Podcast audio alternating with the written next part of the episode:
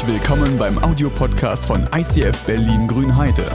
Wenn du Fragen hast oder diesen Podcast finanziell unterstützen möchtest, dann besuch uns auf icf-grünheide.de.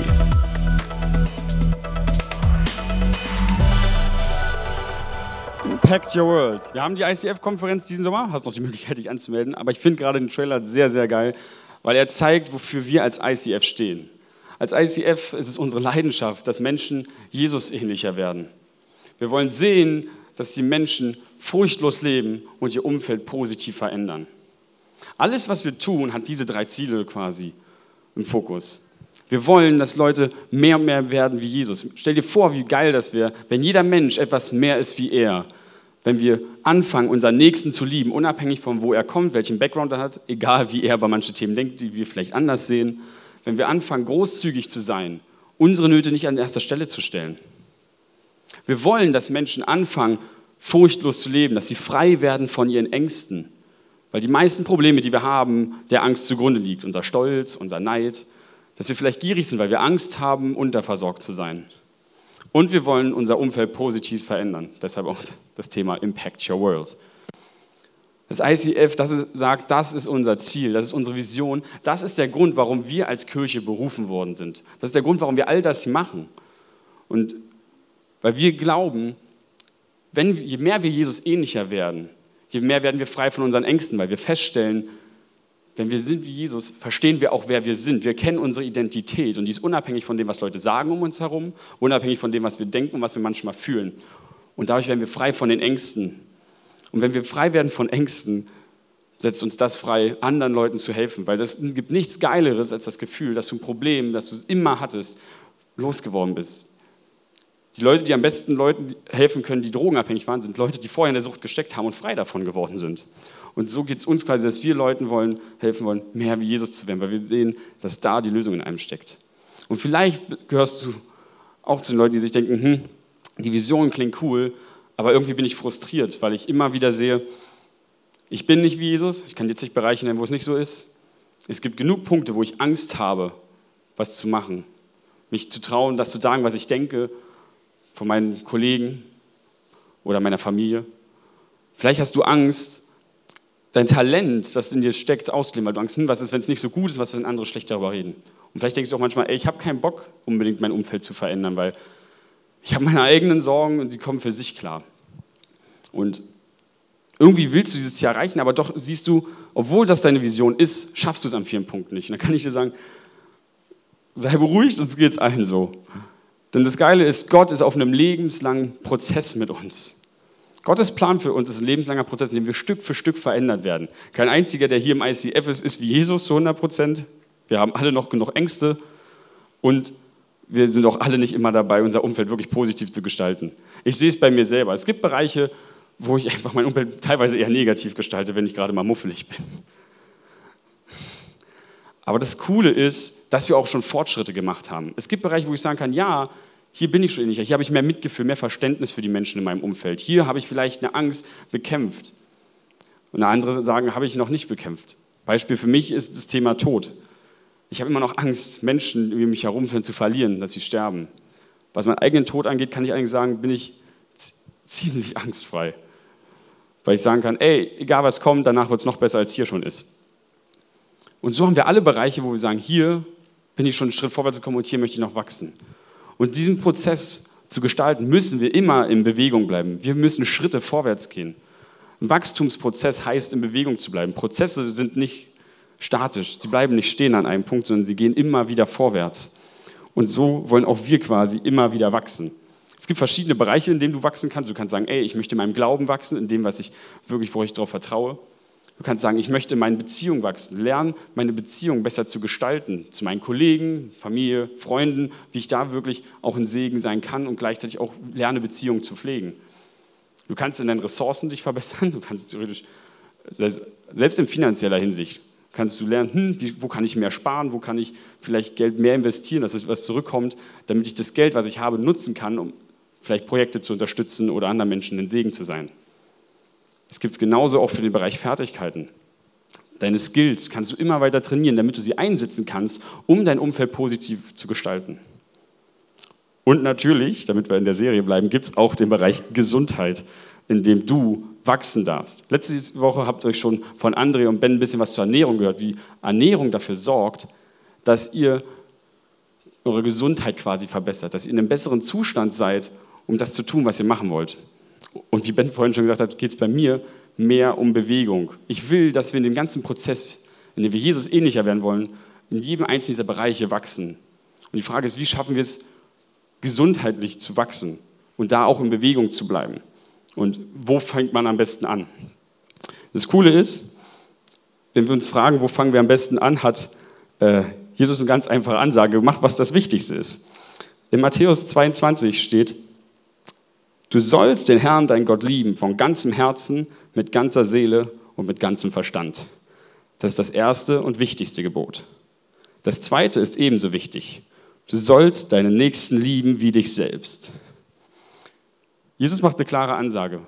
Das Wichtigste ist, dass wir ihn mit Herz, Seele und Verstand lieben. Das Ding ist, dass die Griechen unter diesen Punkten, gerade was das Herz angeht, anders denken als wir. Wir denken bei Herz an Gefühle und Emotionen, das verorten die eher unter Seele.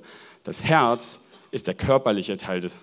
Es ist das, was aus dem Leben heraus fließt, das, was wir tun, das, was wir machen. Und die Frage ist, wie können wir es auch da schaffen, Jesus mehr zu lieben und dort zu wachsen? Weil ich glaube, oft ist es dieser Punkt, gerade wenn wir in der Kirche sind, dass wir den Körper gerne mal beiseite lassen. Dazu gehöre ich auch, dass wir immer nur gucken, seelisch und Verstand, dass wir unser innerer Mensch quasi am Wachsen ist. Und das funktioniert aber nicht, weil wenn unser Körper nicht funktioniert, können wir die anderen Dinge auch nicht ausführen. Unser Körper, Körper ist ein Geschenk. Im 1. Korinther äh, schreibt Paulus nämlich in 1. Korinther 6, Vers 19. Wisst ihr denn nicht, dass euer Körper ein Tempel des Heiligen Geistes ist, der in euch wohnt und den ihr von Gott bekommen habt? Ist euch nicht klar, dass ihr euch nicht selbst gehört? Denn ihr seid für einen Lösegeld erkauft worden. Macht also Gott mit eurem Körper Ehre. Hier steht, dass unser Körper ein Tempel des Heiligen Geistes ist. Und doch habe ich das Gefühl, dass wir oft uns fragen, hm, warum muss ich den Körper überhaupt irgendwie pflegen? Es kommt ja auf das Innere an. Das stimmt auch, aber der Körper ist deshalb nicht unwichtig. Wir brauchen beides. Das Innere ist nicht unwichtig, aber wir, können, wir fallen immer gerne von einer Waage runter. Entweder sagen, es kommt nur auf die inneren Werte an oder ey, Hauptsache du siehst gut aus und dein Körper ist geil. Und so funktioniert es eben nicht. Und gerade unsere Gesellschaft hilft leider ein bisschen, dass wir dazu neigen, unseren Körper zu vernachlässigen. Es gibt immer so drei Probleme. Entweder wir wissen nicht, warum unser Körper, wie wir unseren Körper wirklich gesund ernähren. Der zweite Punkt ist vielleicht, dass wir unrealistische Bilder haben. Dass du, wenn du Leute siehst, die sich sportlich betätigen, die ihren Körper fit halten, dass das immer, wenn da nur so Muskelpakete sind, die von oben bis unten durchtrainiert sind, und du hast dieses Bild und denkst dir, pff, das bin ich nicht.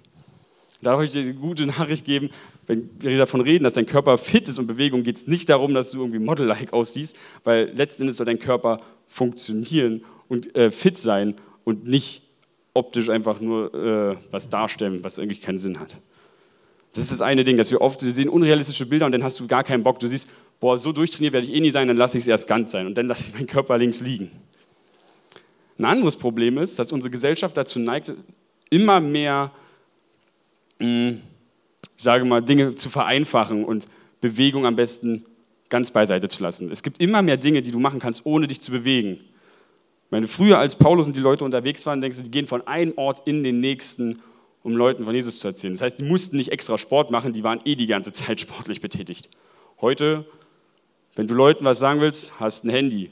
Wenn du den Fernseher anschalten musst, musst du nicht mal mehr aufstehen, um ihn anzumachen. Du hast eine Fernbedienung.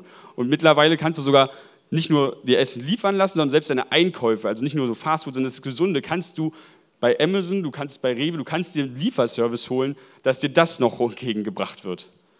Theoretisch kannst du für alles eine Fernschaltung machen und du kannst alles von deiner Couch machen. Das Problem ist aber, dass dein Körper dann so unfit ist, dass du von allem kaputt bist, was du tust. Selbst wenn du, du fährst nur mit der Bahn und du bist schon völlig fertig pff, war das anstrengend, obwohl du nichts gemacht hast, du hast auf dem Bahnsitz gesessen. Und ich sehe immer mehr, dass wenn unser Körper nicht fit ist, können wir unsere Berufung immer weniger ausleben. Gott sagt, dass er uns lieben soll. Wir sollen uns lieben, wir sollen unseren Nächsten lieben und wir sollen Gott lieben. Und gerade wenn es zum Nächsten kommt, sind wir oft völlig fertig, weil wir energietechnisch, ich sehe teilweise Leute, die zur Jugend kommen, die sind teilweise jünger als ich und völlig fertig mit der Welt, obwohl die eigentlich noch nichts gemacht haben. Sie sind mit dem Bus hergefahren und in der Jugend ist nicht, muss nicht mal eine sportliche Aktion sein, trotzdem sind die schon komplett kaputt. Und das Problem ist, dass wenn unser Körper kaputt ist, also nicht kaputt, aber körperunfit ist, hat das Einfluss auf unsere Seele. Wir sind demotivierter, wir sind schneller genervt von allem, weil wir das Gefühl haben, dass alles über unsere Kraft hinausgeht. Aber das Geile ist, dass wenn wir in Bewegung bleiben, wenn wir unseren Tempel, weil der Körper ist ein Geschenk, haben wir gelesen. Er ist ein Geschenk von Gott und ein Tempel. Er sollte ordentlich gehalten werden. Der sollte funktionieren, der sollte gewertschätzt werden. Unserem Körper gehen wir oft so um, als wäre er selbstverständlich und behandeln ihn auch so. Aber eigentlich, wenn wir unser Zuhause denken, würde auch keiner da alles zumüllen und irgendwo in die Ecke schmeißen, sondern auch da wird aufgeräumt und ist sauber gehalten. Bei dem einen mehr, bei dem anderen weniger. Aber letzten Endes lassen wir es auch da nicht zugemüllt werden. Und so sollten wir auch unseren Körper wirklich wertschätzen und pflegen, denn er ist unser Instrument. Du wirst, egal was deine Berufung ist, auch was dein Job ist, selbst wenn dein Job nicht so körperlastig ist, wenn dein Körper unfit ist, bist du von dem bisschen, was du tust, schneller kaputt, weil dein Körper merkt, ich muss nicht so viel Energie zur Verfügung stellen. Unter der Woche merke ich ja, braucht er nicht.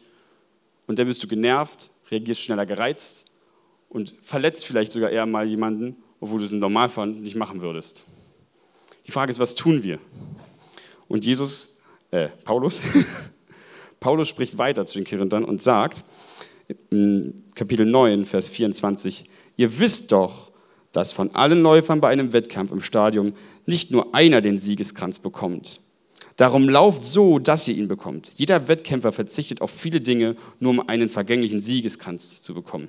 Wir aber werden einen unvergänglichen Leib erhalten. Hier ist so ein bisschen für mich der Punkt des Trainings. Paulus schreibt hier in einem Kontext, die Korinther, bei denen gab es immer die isthmischen Spiele. Ist ähnlich wie die Olympischen Spiele, ein bisschen kleiner quasi, aber es gab einen Wettkampf und die haben alle trainiert. Die haben auf ungesundes Essen verzichtet, haben jeden Tag wirklich trainiert, dass sie fit sind und dann die Goldmedaille holen. Hast du heute noch bei Sportwettbewerben.